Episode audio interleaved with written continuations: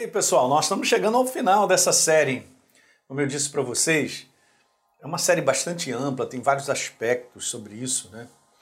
Mas eu estou me concentrando nesse conteúdo de domínio agora no final, né? Daquilo que sai dos nossos lábios acaba dominando, né? Ou sendo dominado pelas circunstâncias ao nosso redor. É super interessante, queridos, que a gente faz o combate da fé com Deus é um combate de comportamentos, atitudes e de palavras também. Né? Você precisa declarar de maneira contínua quem você é em Cristo, ok? A tua herança, as promessas de Deus em relação a várias coisas. Isso é bíblico. ok? Então, palavras têm poder e elas direcionam a nossa vida e faz com que então a gente conquiste, faça esse bom combate da fé e a gente, depois de ter vencido tudo, permanecer inabalável, como disse o apóstolo Paulo, de várias situações, ok? Eu tenho usado então João 6,63, o Espírito é o que vivifica. A carne para nada aproveita, mas Jesus falou: as minhas palavras são espírito e são vida. Você não vê Jesus abrindo a boca para dar declarações, cara, super interessantes de, de, de, de, situações de derrota, de falência. Ele não, ele não abre a boca para declarar isso. É bem interessante, né? Ele abre a boca para declarar exatamente aquilo que está escrito lá no livro de João, no Evangelho. Ele fala de acordo com aquilo que ele ouve do pai dele. Para declarar, Provérbios 18, verso 20, do fruto da boca o coração se farta, do que produzem os lábios ele se satisfaz, ó.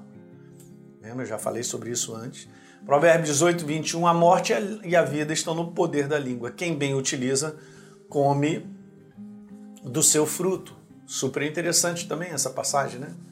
Então, olha só, agora eu quero terminando e dizendo assim para você: palavras que evidenciam o nosso negativismo, nosso fracasso, desencorajamento, a reclamação mostram exatamente isso: que o nosso interior está derrotado e está dominado. Então é uma questão de dentro para fora, queridos. Volto a repetir isso que nos vídeos anteriores a gente comentou. É uma questão de dentro para fora. Guarda isso no teu coração. O que está dentro de você vai determinar se você vai dominar as situações ou ser dominado. Então, palavras que evidenciam negativismo, fracasso, desencorajamento, reclamação, elas já estão mostrando. Lembra que eu falei para você que a gente localiza as pessoas por aquilo que elas abrem a boca para dizer, se elas têm maturidade, se não têm maturidade? Então a atmosfera que governa tudo que está ao nosso redor, ela é regida pelo conteúdo das palavras que nós pronunciamos. Ok? Não se esqueça disso porque é assim que funciona. Beleza. Como é que está essa atmosfera? Pergunto, dentro da tua casa, dentro do teu lar, no teu ambiente de trabalho. É muito legal a gente gerenciar essa atmosfera. Que temperatura está isso aí? Tudo é gerenciado pelo conteúdo de palavras que a gente pronuncia. Mateus capítulo 12, no verso 37, diz: As suas palavras agora. Meu Deus, na Bíblia, viu? Olha que legal. Jesus falou: Elinha, as suas palavras agora refletem o seu destino depois. Vamos construir o nosso destino. Perdão, engasguei aqui. Vamos construir o nosso destino com base nas palavras de hoje.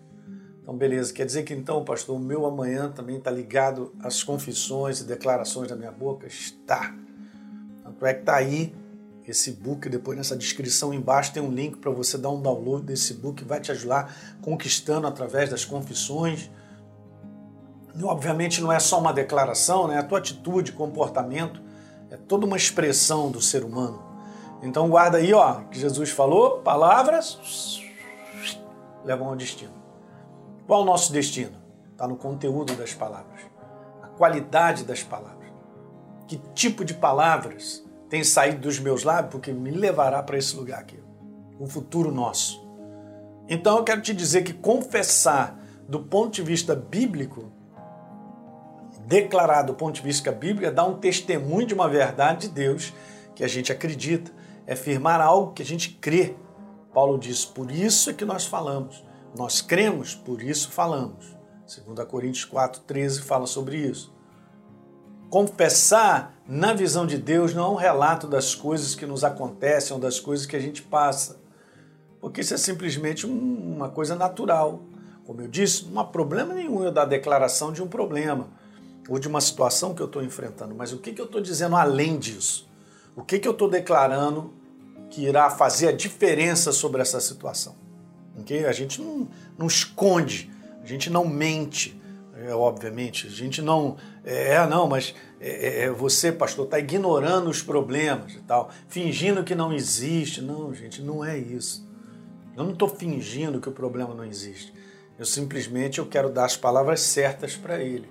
Eu não quero abrir a minha boca para dizer, ah, eu estou liquidado, não dá, minha situação é tão grave, a situação é tão essa. Meu Deus, não dá certo, gente, certo. Nós temos que fazer o bom combate com as declarações próprias. Essa, na visão de Deus, é exatamente isso. Confessar é expressar a verdade como resistência. Ui! Resistência às circunstâncias adversas. Que legal, hein? Tua crença dentro te faz resistir à oposição das trevas, das situações adversas, através da expressão da verdade que sai dos nossos lábios. E por último, eu quero te falar: confessar a dificuldade, a barreira, a impossibilidade é uma confissão inconsciente. É inconsciente, gente. Então, eu quero te dizer, preste bem atenção nisso aí. É inconsciente da vitória do inferno sobre a verdade de Deus. É como se eu estivesse dizendo assim: Deus é desse tamanhozinho, porque o meu problema é desse tamanho, é tão grande, é insolúvel, meu Deus, olha só, essa situação é grave, aquilo outro. Eu estou dizendo, que isso é desse tamanho e Deus é desse tamanhozinho. É uma declaração no final da história inconsciente. A gente não tem essa consciência, mas é uma declaração do fracasso de Deus. Você vê como é que são as coisas? Medita nisso. Ouve de novo. Então vamos lá? Vitória e derrota brotam da possibilidade ou da impossibilidade que nós geramos no coração aqui dentro executadas pela nossa boca. Legal? Dá um like nesse programa, se inscreve no nosso canal e vamos para o último programa para a gente terminar isso aí. Legal, gente? Então, um grande abraço.